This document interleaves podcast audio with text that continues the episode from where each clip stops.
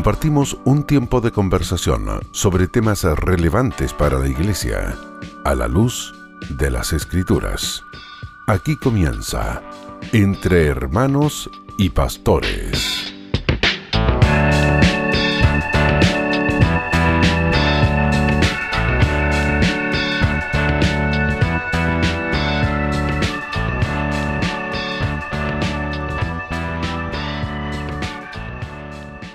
Ahora sí te escucho, eh, eh, Ahora sí. Ahora sí. ¿Ahí me escucha? Perfecto. Entonces, vuelvo atrás. De nuevo. Un fuerte saludo para, para usted, Pastor Boris, Pastor Iván, y para todos los hermanos que nos escuchan y también nos ven a través de las señales eh, de la radio. Bendiciones. Así es, ya lo mencionaste, estamos con el pastor Iván eh, Reyes que nos acompaña también eh, ya en el segundo capítulo eh, junto a él y es una bendición tenerle, pastor Iván. Muchas gracias, Pastor Boris. Es un privilegio para mí el poder estar aquí. Así que esperamos seguir hablando acerca de este tema que nos fascina en realidad y sobre todas las cosas nos transforma porque el conocimiento de Dios produce un cambio sustancial en nuestra vida. Cuando vemos las eh, virtudes, ¿no es cierto?, los atributos del Señor, una de las cosas que nos hace es sentir nuestra pequeñez y un profundo peso de adoración hacia Él. Nos hace ah, inclinarnos ante un Dios tan grande. Eh, al menos esa debería ser, ¿no es cierto, Eduardo, una, una de las tantas eh, consecuencias que trae el estudiar profundamente la palabra del Señor. Así es, no solo no es mero conocimiento, sino que si este conocimiento que pretendemos tener de Dios a través de la palabra no resulta en una vida de adoración, de devoción al Señor, eh, separamos, ¿cierto?, lo que es la, la ortodoxia eh, de la práctica. Entonces no solo tenemos que tener la, la doctrina correcta, sino que también la práctica correcta que glorifique el nombre del Señor. Bueno, a propósito de eso, ¿no, Pastor Iván? Qué, interesante acerca de la, no sé, estamos hablando de, ortodoxia, ¿qué, qué, significa eso? Eh, la, teología, muchas palabras que de repente a algunos le pueden confundir. Mm. Por ejemplo, una de las palabras que también se usa, la doxología, eh, que está cargada de doctrina y de adoración. Adoración, exactamente. Exactamente, la, doxología hay varias en, en las escrituras, inclusive al parecer a veces los escritores bíblicos están, están guiados obviamente por el Espíritu Santo al escribir, no obstante parecen detenerse en un momento para pronunciar una alabanza, una adoración, una exaltación del nombre del Señor en medio de lo que están escribiendo. Eso lo vemos, por ejemplo, en Primera de Pedro, capítulo 1, versículo 13, esa es una doxología preciosa, donde habla de la resurrección del Señor Jesucristo, que fue la que le da sentido a todas las cosas. En realidad, eh, eso es lo que, a eso nos debe llevar precisamente el conocimiento de Dios, el conocimiento de su plan redentor, de lo que Él ha hecho por nosotros, de lo que ha manifestado en cuanto a su amor extraordinario incondicional hacia nosotros. Eso debe entonces producir como respuesta necesariamente en nuestra vida una adoración al Señor. Mm. Bueno, justamente el capítulo 139, entre tantos pasajes gloriosos de la Escritura, nos hablan, por ejemplo, el famoso pasaje, ¿no es cierto? Eh, Salmo 139, los primeros versos, oh Jehová, tú me has examinado y conocido, tú has conocido mi sentarme y mi levantarme, has entendido desde lejos mis pensamientos, has escudriñado mi andar y mi reposo, y todos mis caminos te son conocidos, pues aún está la palabra en mi lengua, y he aquí, oh Jehová, tú la sabes toda detrás y delante me, y delante me rodeaste y, sobre mí pusiste tu mano. Tal conocimiento es demasiado maravilloso para mí, alto es, no lo puedo comprender. Mm. Eh, acerca de la omnipresencia, pero también de la omnisciencia, el conocimiento perfecto, pleno de Dios. Y justamente, eh, Eduardo, compartiremos hoy día acerca del conocimiento de Dios. Ese es el tema que hemos propuesto para esta jornada. Eh, es eh, algo que nos sobrepasa. La verdad es que cada vez que hablamos y, introducimos, siempre decimos lo mismo, porque cualquier atributo que nosotros presentemos o queramos eh, describir eh, nos sobrepasa. Pero con todo lo que nos sobrepasa, entendemos que lo que Dios nos ha revelado en la Escritura es lo que Él quiso darnos para conocerle y, como decíamos recién, para glorificarle también. Así que hoy día, como usted bien dice, Pastor Boris, el tema es la omnisciencia eh, o el conocimiento de Dios. Estamos hablando de, lo mismo. Cuando hablamos de esta, de esta capacidad, esta es un atributo absolutamente que le es propio. No hay nada, ningún, ningún otro ser que pueda conocerlo todo en perfección absoluta. Es decir, un Dios que no, no necesita aprender algo tan, diferente a nosotros que continuamente y hasta, hasta el último día de nuestra vida seguiremos aprendiendo. ¿Qué significa la omnisciencia, Pastor Iván? Bueno, hay, varias descripciones. Una de las, eh, de las que tiene que ver con, la palabra en sí, omni es todo y conocimiento, ¿cierto? De ahí se, viene la palabra en sí compuesta, pero esencialmente implica que Dios lo conoce absolutamente todo, es decir, no hay nada que le sea, como usted acaba de decir, no hay nada que le sea eh, un, eh, podríamos decir, algo secreto, algún enigma, algo que él no puede descubrir, porque no solo él conoce todas las cosas, sino que ha determinado cómo las cosas se muevan, obviamente, eh, en todo lo que tiene que ver con su plan y su propósito. Ha preordenado todas las cosas de tal manera que su conocimiento es absoluto, completo, total. Pero ese conocimiento también, en principio, es un conocimiento de sí mismo y eso es, es interesante poder considerarlo. Es decir, en este sentido, la omnisciencia de Dios tiene dos, partes, por decirlo de alguna manera. El conocimiento de sí mismo, de Dios mismo, ¿cierto? Y el conocimiento de todas las cosas que existen y que Él obviamente ha traído a la existencia.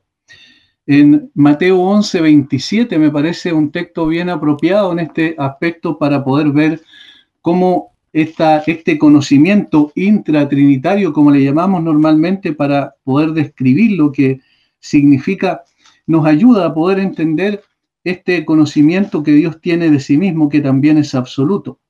Dice, todas las cosas me fueron entregadas por mi Padre, y aquí está, y nadie conoce al Hijo sino el Padre, ni al Padre conoce alguno sino el Hijo, y aquel a quien el Hijo lo quiera revelar. Hay un conocimiento íntimo entre el Padre y el, Hijo.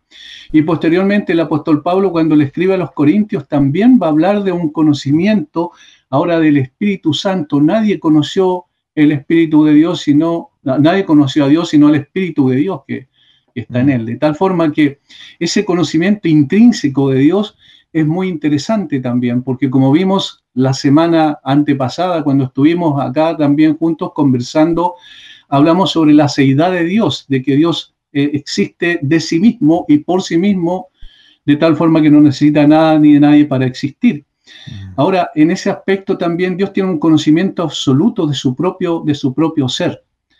Y en segundo lugar, Dios tiene un conocimiento de todas las cosas, pero el primero sería, el segundo sería imposible sin el primero. Amén. En esta omnisciencia tan, tan profunda, el, salmista llega a decir, tan, tanto conocimiento, tanta ciencia, eh, es tan alta que, no la puedo comprender. Esto nos habla, eh, Eduardo, de nuestra incapacidad eh, y en esto siempre vamos a estar al debe, por más que estudiemos, por más que nos capacitemos, solamente vamos a rajuñar áreas del conocimiento, porque el conocimiento pleno nunca la vamos a poder obtener. Claro, tiene que ver también con, el atributo de Dios que Él es un ser eterno. Eh, nosotros somos, nosotros tenemos una, somos en ese sentido eh, determinados, ¿cierto? Pero Dios es eterno, no tiene comienzo ni final. Entonces, ¿cómo podríamos pretender conocer eh, esta eternidad a cabalidad? No, no estamos en esa, en esa capacidad. Y es por eso que es, es muy importante lo que señalaba el pastor Iván, respecto del conocimiento que Dios tiene de sí mismo y también eh, lo que nosotros podamos llegar a conocer. Y un poco retomando la pregunta, Boris, eh, que esto no sea una excusa, ¿cierto? Porque alguien podría decir, bueno, los pastores están conversando, dicen que no, no es posible llegar a conocer a Dios y ahí ya nos, está, estarían tergiversando, ¿cierto? Eh, estamos diciendo que lo que Dios ha revelado de sí mismo eh, es lo que él ha decidido revelar y por lo tanto es suficiente. Y e, en ese sentido, todo cristiano, enfatizo esto, todo cristiano, y no solamente los pastores, los predicadores o un evangelista, sino que cada uno, eh, en la capacidad que Dios le ha dado a cada uno, debe ah, relacionarse diariamente con la escritura, porque lo que venimos haciendo en este programa eh, no, es una abstracción, son, son todos conceptos, ¿cierto? Pero que se extraen desde la palabra del Señor.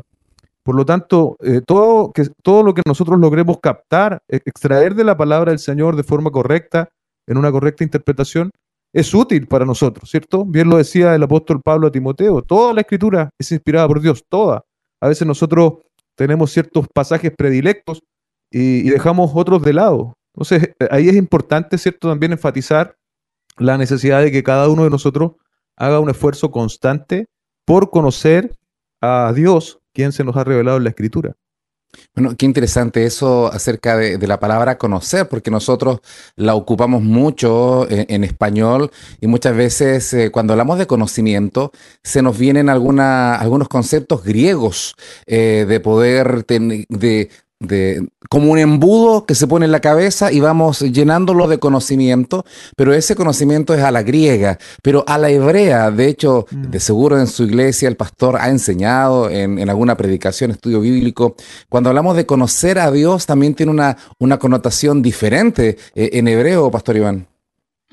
Así es, eh, eh, es que el conocimiento de Dios es relacional. Obviamente el griego eh, tenía la, connotación de, ser más, eh, eh, ¿cómo diría?, que más racional o mucho más la racionalidad es lo que, lo que apunta. Pero el, el hebreo, como bien dice usted, tiene que ver con algo más descriptivo y describe lo que tiene que ver con una relación con Dios. El conocimiento de Dios no es un conocimiento abstracto, no es un conocimiento meramente intelectual de algunos conceptos o definiciones, y eso pasa muchas veces, lamentablemente, en la iglesia. Hay hermanos o incluso pastores que tienen un conocimiento exclusivamente intelectual, pero no necesariamente relacional desde la perspectiva de que cuando Dios se revela a través de su palabra, nosotros vamos conociendo sus atributos, sus su carácter, sus perfecciones, y entonces eso va despertando en nosotros un amor extraordinario por Él. Alguien hizo una ilustración, no me recuerdo absolutamente completa la ilustración, pero era muy interesante. Dijo, este es el proceso, dijo, para poder definir lo que significa gratitud, alabanza y adoración. Él dice, supongamos que hay una persona que se, que se, está ahogando. Tú mismo te estás ahogando en un lugar absolutamente donde no hay nadie al lado tuyo, no hay ninguna persona que puede prestarte auxilio. Entonces tú empiezas a a, gritar, ¿cierto? Porque ya tus fuerzas se acabaron, no tienes ninguna posibilidad de salvarte por ti mismo y de pronto de la nada aparece una persona, se lanza al río, te saca y luego se va. Pero antes de, ir, de irse te deja una tarjeta donde dice dónde, dónde él vive, dónde él habita. Entonces, lo primero que, que tú exclamas es lo que primero que tú expresas en, términos de tus emociones es una gratitud enorme por quien te salvó. Pero lo segundo eh, eh, comienza a brotar cuando tú vas al otro día a la casa de esa persona porque quieres conocerlo más y entonces él te abre la puerta, te invita, vive en una casa esplendorosa, te sienta a la mesa, te da todos los manjares posibles, habidos y por haber, y luego entonces tú tienes, comienzas a alabar a esa persona, es decir, a exaltar su amor. Eh, eh, comienzas a exaltar no solo lo que él hizo por ti en cuanto a, a lo que te salvó, que es, impresionante, sino también el hecho de cómo te ha atendido, el cariño, el afecto que te ha expresado a través de lo que te ha, lo que te ha brindado como huésped en su casa. Pero entonces él te dice, mira, no te vayas y quédate conmigo un año aquí a vivir conmigo. Entonces, estás durante un año viviendo con esa persona y comienzas a conocer algo mucho más profundo, comienzas a conocer su carácter, comienzas a conocer de sus reacciones diariamente, de la manera en que él se comporta con los demás y empiezan a aparecer atributos que tú no habías visto nunca antes. Y entonces de la gratitud que pasaste a la alabanza, ahora pasas a la adoración porque te das cuenta que es una persona que es imposible de comparar con cualquiera tiene características, tiene atributos que son únicos. Y entonces ya tú tienes una relación con esa persona, no solo una gratitud porque te salvó, no solo alabanza porque te atendió bien, sino ahora tus pensamientos no están en la salvación, sino en el Salvador. Tus emociones y sentimientos no están en la alabanza solamente, sino en la adoración misma, porque ahora tú entiendes quién es Él y entonces te entregas completamente a Él. Ya no es, no es un asunto abstracto, ya no es un conocimiento así superficial, sino mucho más profundo. Y eso es lo que va pasando en la medida en que vamos conociendo al Señor. Bueno, y esto es maravilloso. Eh, hablabas acerca de alabanza y adoración, que espero algún día que lo podamos también eh, profundizar, porque es un tema tan, tan importante y, tan práctico en la, vida de la iglesia, ¿no? Eh, cuando conocemos al Señor, cuando Él se nos revela, entendemos por su espíritu nuestra pecaminosidad y, somos guiados a, la salvación plena y empezamos justamente a conocer. ese conocimiento pleno, nosotros vamos accediendo como niños pequeños a conocer vamos empezando a, crecer en Él eh, y a descubrir. Por eso que dice que el que quiera alabarse en algo, eh, no se alabe el rico en su, en su riqueza, ni el sabio en su sabiduría, sino en el conocerme, el entenderme. En eso hay una riqueza tremenda que, podemos eh, disfrutar de este conocimiento pleno, como el Señor, o sea, el que tiene hambre del Señor, le va a ir conociendo más profundamente día tras día, Eduardo. Así es. Y ese, ese conocimiento, como hemos dicho también, no es un conocimiento que no se exprese, sino que es un, conocimiento que se expresa en, una adoración, también un poco entendiendo que la adoración eh, no, lo, no lo vinculemos directamente al tema de la música, sino que la adoración como un concepto de, vida, de vida. Nuestra vida debe ser una, una constante adoración delante del Señor. Y, y, fíjate, eh, Pastor Boris, Pastor Iván, que eh, si bien este, este atributo de la omnisciencia es propio de Dios, ¿cierto? Solo quiero repasar un, concepto del de libro. Dice, Dios conoce plenamente, se conoce plenamente a sí mismo y todas las cosas reales y posibles en un acto sencillo y eterno. Sencillo y eterno. Ah, eso se puede obviamente un poco profundizar un poco más. Eh, pero para, solo para, mencionar algo, eh, Dios no necesita eh, hacer ese ejercicio de recordar o, de razonar, por ejemplo. Cuando alguien me pregunta a mí, ¿tú qué hiciste el año pasado en septiembre? Quizás si pasó algo específico me acordaré, pero Dios no, porque Él tiene ese conocimiento sencillo y real de todas las cosas, pasado, presente y futuro. Y se espera también que en ese, en ese conocimiento también nosotros podemos manifestar algo, no omnisciencia, quiero dejarlo en claro, pero ya que estamos enfatizando el tema de conocer, también podemos conocer. Entonces, en ese sentido, el, atributo, si bien de la omnisciencia es propio de Dios, también nosotros como hijos de Dios eh, podemos conocerle más. Eh, se espera, por lo tanto, que un cristiano que lleva cinco años eh, versus uno que lleve 15, 20 o toda una vida, eh, vaya madurando en la fe y no solo eh, acumulando años, ¿cierto? Y, vida, sino que de verdad podamos llegar a, la vejez eh, conociendo más al Señor y en consecuencia pareciéndonos más a Él. La verdad que de repente eh, pedimos que busquemos en la Biblia Nahum y pasan los minutos y no se encuentra, ese libro está escondido, eh, será, existirá eh, ese libro, ¿dónde está? ¿Por qué pasa que em, quizás en algún momento se hablaba de... ¿cuál, ¿Cuál sería la razón que de repente no hay este, este enamoramiento de la palabra y como que nos quedamos con algunos pasajes o con algunos libros y otros no. ¿Por qué no, no, no, no tenemos, estoy hablando en general, haciendo una generalización que siempre son riesgosas, ¿no? Porque hay hermanos que son amantes de la palabra, pero quiero exagerar la nota para, para poner este punto relevante, Pastor Iván, respecto a, a muchas veces que pasan los años y no hemos crecido en el conocimiento de su palabra, en el conocimiento de nuestro Señor y Salvador. Sí, ese es un tema muy importante que usted acaba de tocar. Me parece que es precisamente la clave por la cual la iglesia no es la iglesia que el Señor hubiese querido que, que, tuviéramos. Es decir, una iglesia que tuviese un mayor impacto en la sociedad, pero un mayor impacto en la sociedad se puede producir solamente cuando nosotros pasamos tiempo con el Señor y con su palabra, cuando vamos profundizando en nuestra relación con Dios, porque ese proceso nos lleva a una transformación y esa transformación nos lleva a ser mucho más efectivo en nuestra vida diaria, en nuestra vida cotidiana. Mm. Cuando no se produce eso, eh, primero, primeramente hay una luz para mí, más que verde, es, una luz naranja, es decir, ya, ya está casi con la luz roja, porque la Biblia dice, el apóstol Pedro dice en el capítulo 2 de su primera carta, que debemos desear como niños la leche espiritual no mm. adulterada, y el contexto es la palabra de Dios. Entonces, si alguien no desea la palabra de Dios, es lo mismo que un niño que recién nace no desear aferrarse al pecho de su madre para poder alimentarse. Y sabemos que en términos podríamos decir, instintivo, el niño nace y se aferra al pecho de su madre, no hay que enseñarle aquello, ¿verdad? Entonces, un creyente que nace de nuevo, no hay que enseñarle que en realidad necesita la palabra. Lógicamente los pastores igual lo hacemos, pero me refiero a que debe haber necesariamente de su corazón un anhelo por las escrituras. Yo veo que la primera evidencia del nuevo nacimiento es precisamente el amor por la palabra, el deseo por, por estudiar la, la escritura.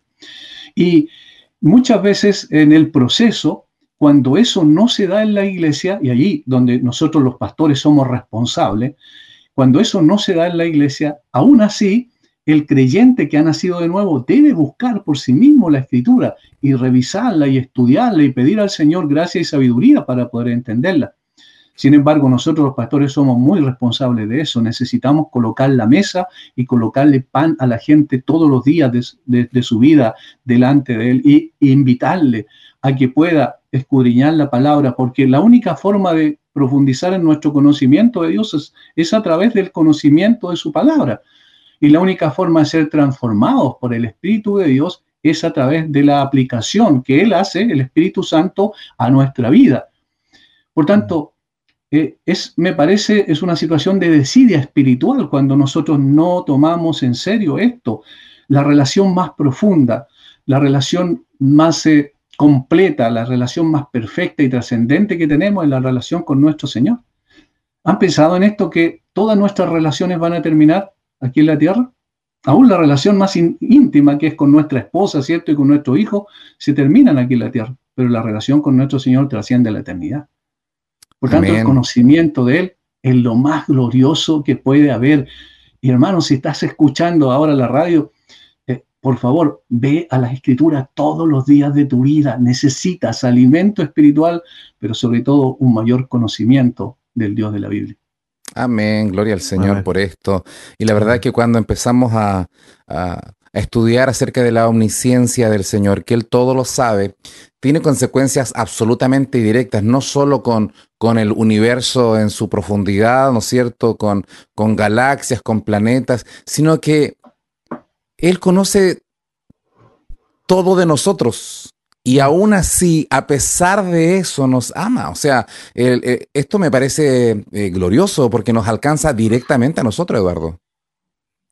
Hebreos 4:13 dice, no hay cosa creada que no sea manifiesta en su presencia.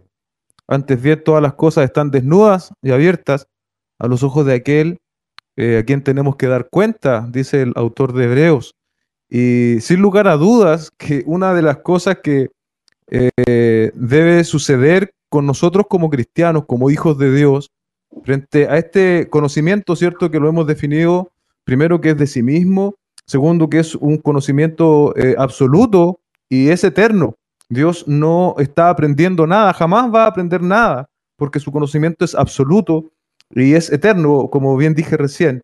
Ah, y, el, hecho que Él tenga ese conocimiento de nosotros, eh, por, una parte, eh, Pastor Boris, claro, debe producir en nosotros gozo, porque imagínate que cuando el Señor nos salvó, Él sabía todo de nosotros. Él sabía mi pecado, desde, antes que Él llegó eh, y también sabe los pecados que he cometido después que me convertí al cristianismo. Y a pesar de conocerme, ¿cierto? Él, teniendo esa, ese conocimiento absoluto, decidió amarme y alcanzarme a través de la gracia, eh, a través de su Hijo Jesucristo. ¿Cómo no vamos, vamos, a estar agradecidos? ¿Cómo no vamos a darle alabanza por eso? Pero quizás en el contraste o en la, en la vereda del frente, el hecho de que Dios sepa todo también debe generar en nosotros un temor reverente. Así es. Porque el ojo del Señor está en todos lados. Eh, nosotros los, eh, los, hombres, ¿cierto? Somos expertos en, encubrir, en encubrirnos, en, mostrar caras, pero frente al Señor estamos absolutamente desnudos. Él lo ve todo con este atributo de su omnisciencia Y es necesario también, por lo tanto, que eso genere en nosotros no un temor de si peco el Señor me va a, me va a liquidar, no, pero un temor reverente que me guíe a la santidad. Y eso, eso sí es importante también enfatizarlo. Sí, esta, este tema de la omnisciencia y la santidad, el vivir en su voluntad, eh, tiene, tiene registros allá en Génesis, por ejemplo, no existía todavía ley no estaba la Biblia, eh, sino que estaba la enseñanza que, se le había entregado de su padre, ¿no es cierto?, a José y, sabía, ahora era, esclavo y cuando esta mujer, ¿no es cierto?, la esposa de Potifar, eh, se empieza a insinuar para, para, para, para tener relaciones sexuales, él, le dice, eh, ¿cómo pues haría yo este grande mal y pecaría contra Dios? O sea, ese temor tan grande eh, de, saber que Dios está, que conoce todo, que está en todo lugar, eh, nos libra también de cuántos pecados el temor de Dios nos puede, nos puede librar, eh, sabiendo que Él, que Él está, que Él nos ve, y, no necesariamente que haya una cámara que esté registrando todo, sino la presencia del Señor, no solo en el lugar, sino en nuestra propia vida, Pastor Iván. Así es, muy interesante. Estaba mientras ustedes hablaban pensando en un texto eh, de Primera de Pedro. Y precisamente cuando él empieza la parte exhortativa de la carta, porque después de los primeros 12 eh, versículos del capítulo 1, donde Pedro habla sobre lo que Dios hace en favor nuestro, el versículo 13 dice, por tanto, ceñid los lomos de vuestro entendimiento, sed sobrios y esperad por completo en la gracia que se os traerá cuando Jesucristo sea manifestado arremánguense en otras palabras, mm. ¿cierto? La ropa, estén listos para poder, poder colocar en acción lo que ustedes ya han visto, la reacción que deben tener frente a lo que Dios hizo por nosotros.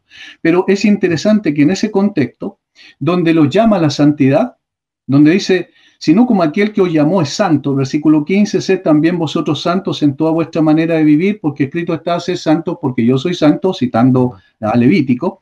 Y luego dice, y si invocáis por Padre aquel que sin acepción de personas juzga según la obra de cada uno, conducíos en temor. Miren, todo el tiempo de vuestra peregrinación.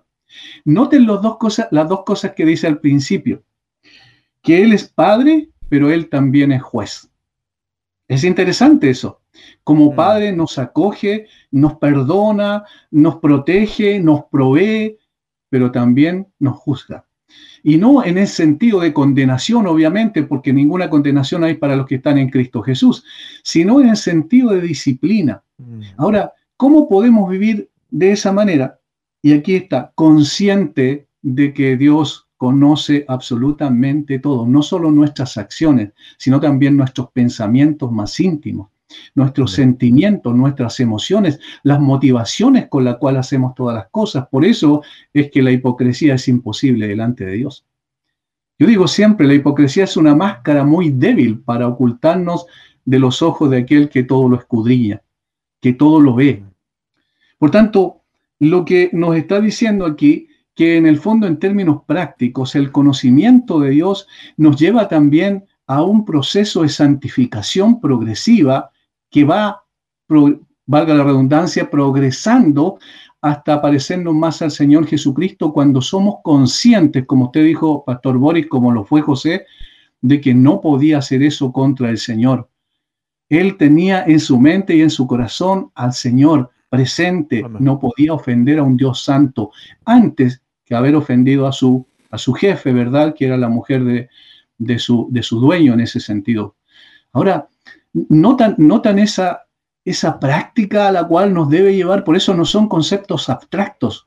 E, este conocimiento que Dios tiene de nosotros debe llevarnos a un mayor, una mayor santidad y al mismo tiempo también a una mayor gratitud por lo que decían anteriormente, que sabiendo quiénes somos, sabiendo que en nuestro corazón todavía eh, hay muchas cosas con las cuales luchamos, nos sigue amando y nunca nos dejará, porque Él también es nuestro Padre, además de ser aquel delante del cual debemos responder. Es interesante cómo el pecado, bueno, la escritura lo dice, que, que tiene este efecto que nos quiere cegar, nos quiere cegar, nos quiere, eh, quiere que permanezcamos ciegos ante, ante la revelación de Dios, es decir, aún siendo cristianos, cuando viene el pecado, sabiendo que Dios lo ve todo y todo lo conoce, pretendemos ocultarnos. Así como, como Adán se pretende, ¿no es cierto?, con su, con su esposa ocultar entre el follaje. Eh, y el Señor, ¿dónde estás, Adán? En una, en una pregunta eh, que él sabía perfectamente dónde estaba, pero para revelar un poco eh, lo que, Adán estaba haciendo, muchas veces nos pasa eso, y no estoy hablando del mundo, sino de aquellos que ya conocemos al Señor, cuando viene el pecado y cuando lo, lo, cometemos, pareciera que lo podemos mantener oculto ante un Dios que todo lo sabe, Eduardo. Y probablemente es, nuestra mayor pérdida de tiempo.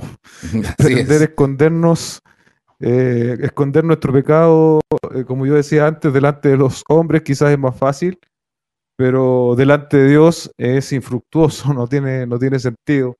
Y, cuando lo hacemos, eh, lo, único que, lo único que cosechamos, ¿cierto?, es el retardo del perdón de Dios entendiendo que obviamente cuando cometemos un pecado, estando en Cristo, eh, Dios nos va a disciplinar, ¿cierto? Hebreos 12. Eh, si no nos, considera, no nos consideremos hijos o no nos consideremos hijos del Señor, eh, más bien Él disciplina a sus hijos y si no, considérense bastardos, dice el, autor mm. del libro de Hebreo. Entonces, yo creo que eso, eso es importante de, de poder también subrayarlo esta tarde y que el conocimiento de Dios y a lo mejor, ¿por qué no, cierto? Más de alguno de los que está viendo este video eh, eh, se siente culpable por algún pecado. Bueno, hermano, e, es hora de ir a las plantas del Señor, pedir perdón y evidentemente eh, no, hay, no hay soluciones instantáneas. Muchas veces tocará pagar las consecuencias de ese pecado, asumir la disciplina que Dios imponga.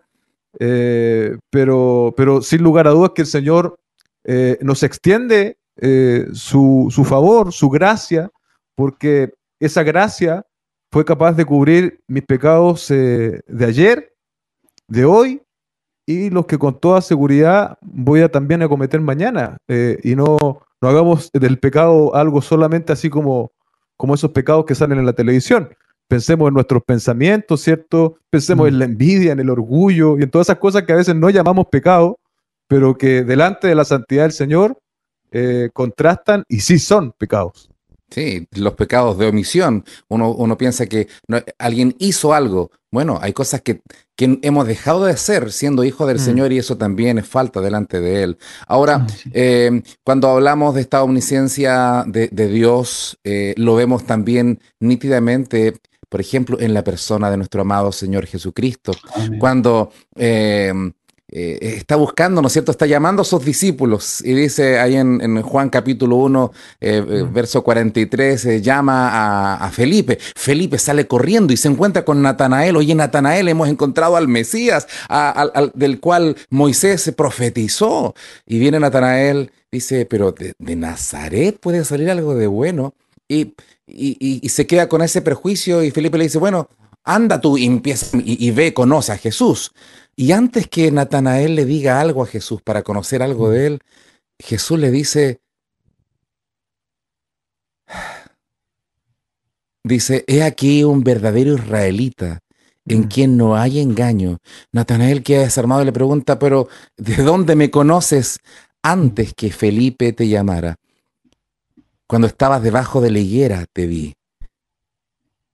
Y Natanael estaba solo, debajo de esa higuera, en una actitud de adoración, como, como un verdadero israelito, un hombre de Dios, en esos momentos de intimidad a solas con Dios. Él no conocía al Mesías, pero estaba buscando del Señor.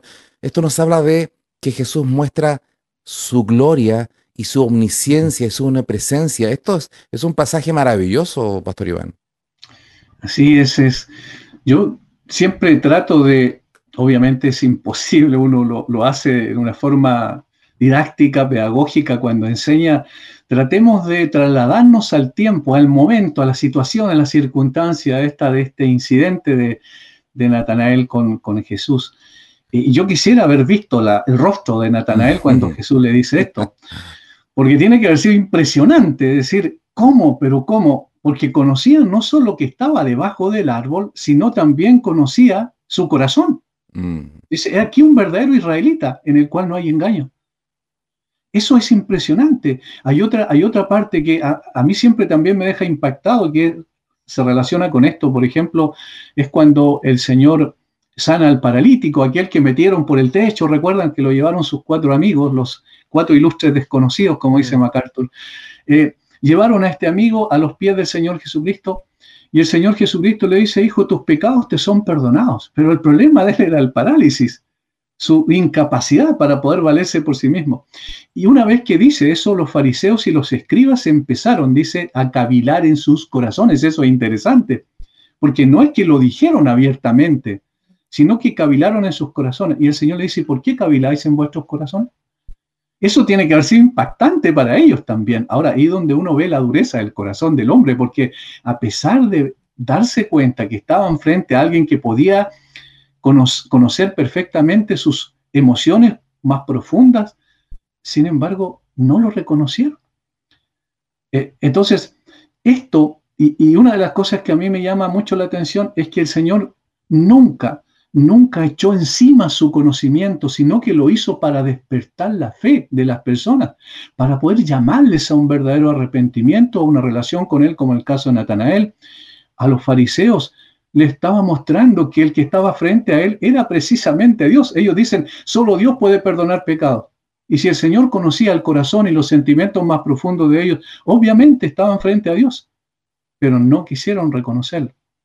Ahora, ¿por qué digo? El Señor no echa el conocimiento encima de las personas, porque lamentablemente, hermanos, a veces pasamos de un analfabetismo bíblico a un intelectualismo arrogante. Mm. Y me refiero a que uno ve normalmente en redes sociales como a veces la gente echa su conocimiento encima para tratar de ganar debates infructuosos que no tienen ningún sentido, ningún propósito, ningún objetivo más que aplastar al otro con su conocimiento. Cuando conocemos más del Señor, ¿saben lo que se produce naturalmente? Es una, un concepto de una pequeñez muy y no porque queramos, ¿cierto? Muchas veces, sino necesariamente a reconocer que somos simplemente polvo y que sin embargo el Señor nos miró con compasión y con amor. Y entonces el conocimiento que tenemos es de Él. Y porque es de Él, es por Él y es para Él también. Vivimos tiempos donde hay tanta tecnología, eh, abuso de esta tecnología, eh, y muchas veces eh, hoy día que le sacamos foto a todo y las publicamos, ¿no? Que comemos y, con quiénes estamos y lo publicamos, alguna buena acción y la publicamos. Mm. hay momentos que como Natanael debemos estar debajo de la higuera solos, solo Dios y nosotros, sin cámara, sin celular, sin nada. Eh, en, ese, en esa intimidad, en ese, en ese, en ese disfrutar de, una relación personal con el Señor. Eh, donde, donde no hay ojos, donde no hay nada, donde no se busca un reconocimiento que alguien nos mire, porque es suficiente la presencia de Dios y nosotros. Ese, ese, ese temor eh, y ese amor con el cual podemos acercarnos al Señor, creo que también debemos redescubrirlo y reenseñarlo, Eduardo. Sí, em, pensaba mientras, mientras planteabas la pregunta eh, que debe haber un equilibrio, ¿cierto? Em, nosotros en el contexto del programa siempre enfatizamos harto la Biblia, lo bíblico, eh, y sin lugar a dudas es la palabra del Señor la que nos permite el cauce, porque si no tenemos un cauce, eh, claramente nos podemos desviar con facilidad y, bueno, basta ver sin el ánimo de, de hacer un juicio o, de, un, mal comentario, ah, basta ver que muchas veces se da un énfasis eh, desmedido en las emociones, en una espiritualidad malentendida, pero que no se conforma al cauce bíblico. Y como no se conforma al cauce bíblico, termina en todo tipo de distorsiones eh, en lo que se refiere a la, adoración. Entonces tiene que haber, eh, tenemos que remar, ¿cierto?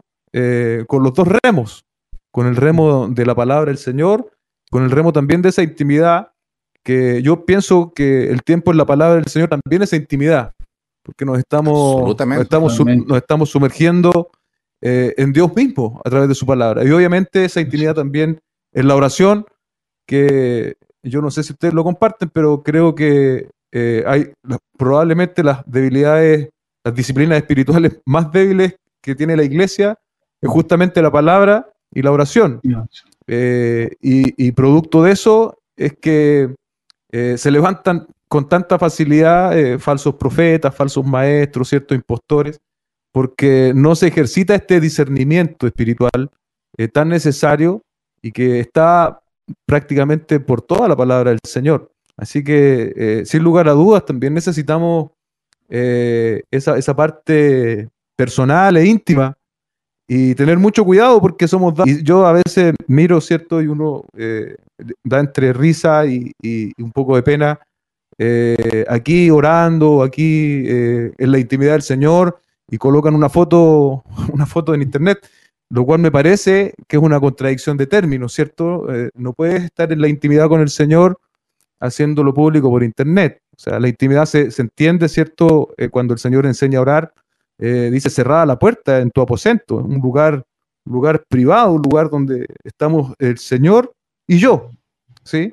Ahora eh, pienso eso, Pastor Boris, que, debemos cultivar siempre eh, esta, esta, vida devocional personal, que a veces nos cuesta tanto como, como creyentes, sobre todo en este mundo tan agitado, tan lleno de compromisos, donde trabajamos mucho a veces, llegamos tarde a la casa, las responsabilidades, pero el Señor nos guíe a poder apartar tiempo eh, para Él. Así como tenemos tiempo para otras cosas, también poder apartar tiempo para Él eh, de forma más eh, disciplinada.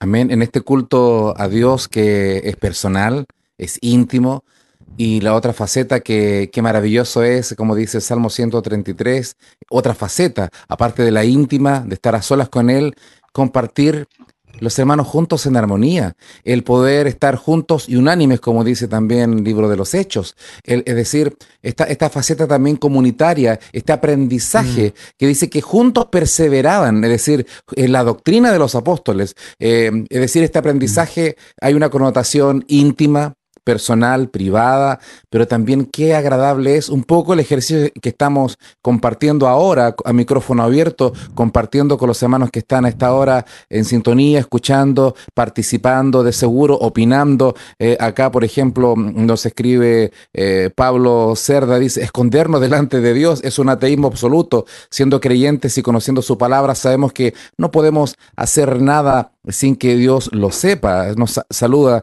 aquí a los pastores. Es decir, hay una connotación también eh, comunitaria de buscar al Señor y mm. aprender más de la palabra y conocerle a este Dios eh, omnisciente, este Dios todopoderoso, Pastor Iván. Absolutamente. Yo, yo entiendo de la siguiente manera lo que es el cristianismo en una forma sintética, por supuesto, y muy simple de definirlo, y es primaria y esencialmente, en primer lugar, una relación personal con Dios. Pero no solo una relación personal con Dios, sino una relación personal también con todos aquellos que tienen el mismo ADN espiritual de nosotros, es decir, con lo que constituye la iglesia, con cada uno de los hermanos.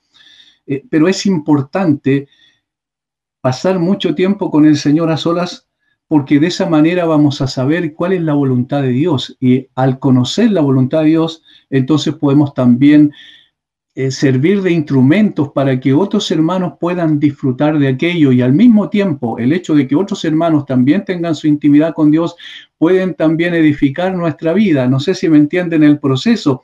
Es el proceso íntimo de cada uno y como nosotros dependemos el uno del otro como iglesia, porque los pastores somos ovejas con una función distinta nada más, mm. eh, podemos edificarnos mutuamente, podemos disfrutar de esa, de esa conversación íntima que tenemos como hermanos, edificarnos en la doctrina, compartir también sensaciones, compartir experiencias también especiales que obviamente nos van haciendo cada uno de nosotros vamos nutriéndonos, como dice el apóstol Pablo, y unidos como las coyunturas, ¿verdad?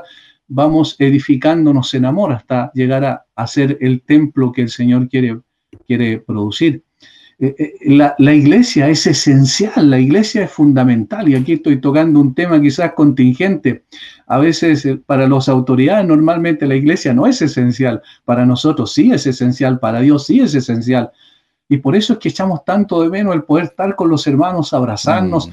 conversar, decir, hermano, mira, quizás contarnos algunas cosas, estoy luchando con ciertos pensamientos o emociones, sensaciones en mi corazón que yo no sé que yo sé que no están bien, ayúdame a orar. Es decir, cosas tan, tan preciosas como esas solo se logran en, en, la relación interpersonal, solo se logran en la comunidad, como acaba de decir usted, Pastor Boris. Por tanto, es esencial que nosotros podamos reunirnos y, no, y si no podemos, así digamos en términos presenciales, podamos estar en, comentando lo que pasa con nosotros también a través de, los instrumentos que el Señor nos ha dejado y de esa manera poder estar unidos en oración y en adoración al Señor constantemente.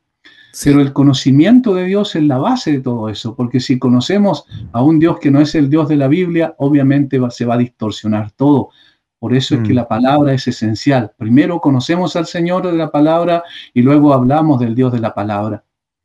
Yo digo, y con esto, con esto eh, concluyo esta, eh, esta eh, intervención, yo digo siempre esto, si estás con Dios en la intimidad, entonces hablarás de Dios siempre en público. no es que te vas a colocar un traje ahora voy a ir y voy a enseñar. No, es que siempre estás enseñando porque siempre al mismo tiempo estás siendo enseñado por Dios. Bueno, justamente quería ir a, eh, conversar un poquito más acerca de eso respecto a la importancia, aquí entramos ya a un tema netamente pastoral, la importancia que, que los siervos del Señor busquemos a Dios en intimidad para poder justamente ministrar con autoridad de la palabra del Señor, de estos misterios revelados en la Escritura, que el Señor pueda abrir nuestros ojos a, a, lo que está escrito, porque no necesitamos buscar otras revelaciones extras. Mm. Es todo lo que mm. necesita la iglesia en todos los siglos y en el presente está la Escritura, pero no solamente de manera intelectual, esta búsqueda continua eh, ¿Qué, importancia tiene? Yo sé que la tiene, tiene demasiada importancia, pero ¿qué podemos también hablar acerca de, esta importancia, Pastor Eduardo, de, los siervos del Señor, de tener tiempos eh, íntimos para, para poder ministrar con autoridad a, la iglesia? bueno, hay, diferentes, o sea, no es que hayan diferentes medidas en esto, pero a veces hay diferentes realidades pastorales, ¿cierto?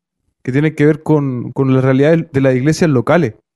Entonces, eh, muchas veces la iglesia, ¿cierto?, mira la labor del pastor eh, con recelo. Eh, me acordaba de, un, de, una experiencia, parece que contó el pastor Sugel hace un tiempo, de un niño que quería ser pastor. Y la maestra le preguntó, pero ¿por qué quieres ser pastor? Y la respuesta del niño fue porque él trabaja solo los domingos y tiene todo el resto de la semana libre. Entonces, eso dibuja un poco, eso dibuja un poco el concepto, ¿cierto? El concepto. Y a veces es, eh, es difícil, ¿cierto?, conciliar los tiempos.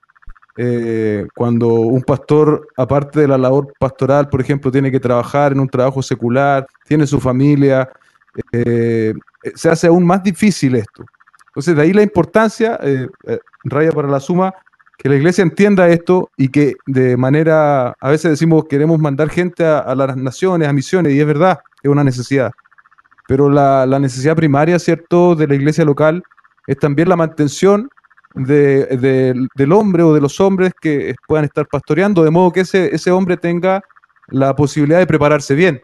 Y esa preparación es justamente eh, todo lo que hemos estado conversando, una preparación espiritual, una preparación eh, también del entendimiento, me acordaba porque justamente el domingo yo prediqué justo ese pasaje de ceñir los lomos, ¿cierto? De, y en chileno es arremangarse, arremangarse, ¿cierto? Y, y, ir a las profundidades de la palabra del Señor, pero no de forma superficial, sino que profunda. Y después el segundo ejercicio es no llevar eh, un sinnúmero de conceptos a la iglesia, eh, sino que llevar una predicación y, no, no, un cúmulo de ideas teológicas así que al final las entiende uno y nadie más, sino que llevar la palabra del Señor eh, de, manera práctica, de manera diáfana y que los hermanos la puedan consumir también de esa forma. Eh, pero es elemental, Pastor Boris, lo que tú decías. Eh, y de seguro este un tema de la capacitación, de la preparación pastoral, creo que da para un, un, un, un capítulo aparte, porque en Chile, desgraciadamente, cuando se dice pastor, puede ser una persona muy correcta, eh, muy digna en su ministerio, o puede ser cualquier persona que lo apuntan como pastor por alguna mala actitud, pero eso va a quedar para un capítulo aparte. Pero volviendo ya casi cerrando el tema de la omnisciencia de Dios, em, el ser humano siempre está buscando conocer más, hay enigmas, eh, hay vida fuera de este mundo, de este planeta, vida extraterrestre, eh, qué pasa el Triángulo de las Bermudas, hay, hay muchos misterios asociados, eh, el, el, ser humano siempre está buscando más y también el ocultismo abre puertas para poder saber qué va a ocurrir mañana, adivinos y cosas raras que la gente busca saber qué es lo que viene, es decir, esta, esta puerta de la omnisciencia o de un conocimiento mayor eh, eh, desde el punto de vista humano es muy atractivo y el diablo también eh, juega con eso y tiene enredada a muchas personas en esta área del ocultismo, Pastor Iván. Así es, es un buen tema, también sería para otro programa, yo creo, un tema de ese, muy buen tema.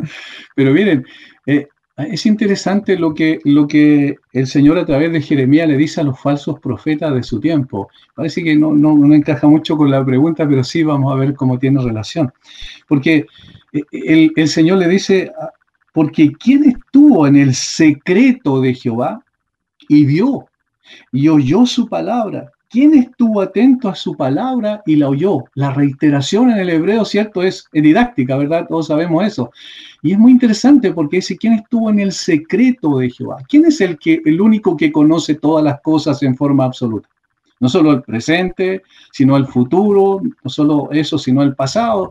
Para Dios es un eterno presente todo, pero ¿quién es el único que conoce absolutamente todo Dios? Entonces, ¿a quién le vamos a preguntar sobre los secretos y los enigmas? Obviamente a Dios. Y todo lo que Dios ha dado a conocer es lo que necesitamos, no necesitamos absolutamente nada más. Por tanto, es infructuoso tratar de buscar, tratar de correr el velo, ¿cierto?, de lo que podemos ver y lo que podemos apreciar, buscando algunas cosas que no tienen ningún sentido, ni añaden ni quitan absolutamente nada a lo que significa nuestra vida y el propósito de nuestra vida. Más adelante, el Señor se queja en un sentido con estos falsos profetas y dice, pero si ellos hubieran estado en mi secreto, si ellos hubiesen conocido mi palabra, mi nombre, si hubiesen estado en mi secreto, habrían hecho oír mis palabras a mi pueblo. Ahí está nuestra tarea, ¿verdad? Pastoral. Y dice, y lo habrían hecho volver de su mal camino y de, de, la maldad de sus obras. El conocimiento de Dios sí tiene sentido, el conocimiento de Dios sí tiene propósito. El conocimiento de Dios es para cambiar y transformar nuestra vida presente y trascender más allá de esta tierra. El conocimiento de Dios es todo lo que necesitamos. No necesitamos absolutamente nada más. Por tanto, eh, involucrarse en prácticas ocultistas es peligroso porque es abrir la puerta, ¿verdad?, a que los, demonios puedan hacer su tarea según la conveniencia del enemigo. Pero cuando abrimos nuestro corazón, nuestra mente, nuestro entendimiento al Señor, entonces tenemos todo lo que necesitamos. Amén. Bueno, el tiempo otra vez nos juega en contra porque hay mucho más para seguir escarbando, eh, iluminando, buscando en la palabra, buscando otros versos, otras áreas, otras preguntas acerca de un tema infinito como es la omnisciencia de Dios. Pero muchas gracias, Pastor Iván. Esperamos reencontrarnos para seguir charlando de temas tan maravillosos de la escritura, eh, de teología, llevados a la práctica, a una pastoral muy entendible. Así que Dios te bendiga, Pastor Iván, y Pastor Eduardo, como siempre, ahí participando en, este, en esta conversación. Qué bendición. Amén. Bendiciones, pastores. Ok, nos vamos. Muchas gracias por su sintonía. Eh, si Dios lo permite, nos, nos reencontramos en otro Entre Hermanos y Pastores. Bendiciones.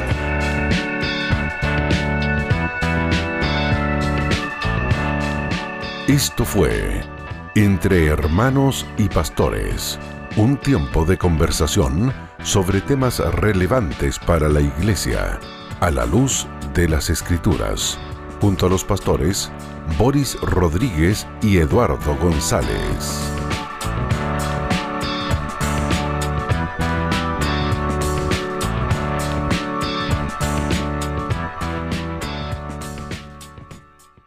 Esta es una retransmisión del programa que se emite en vivo cada jueves a las 16 horas y usted lo puede encontrar en nuestra página web www armonía.cl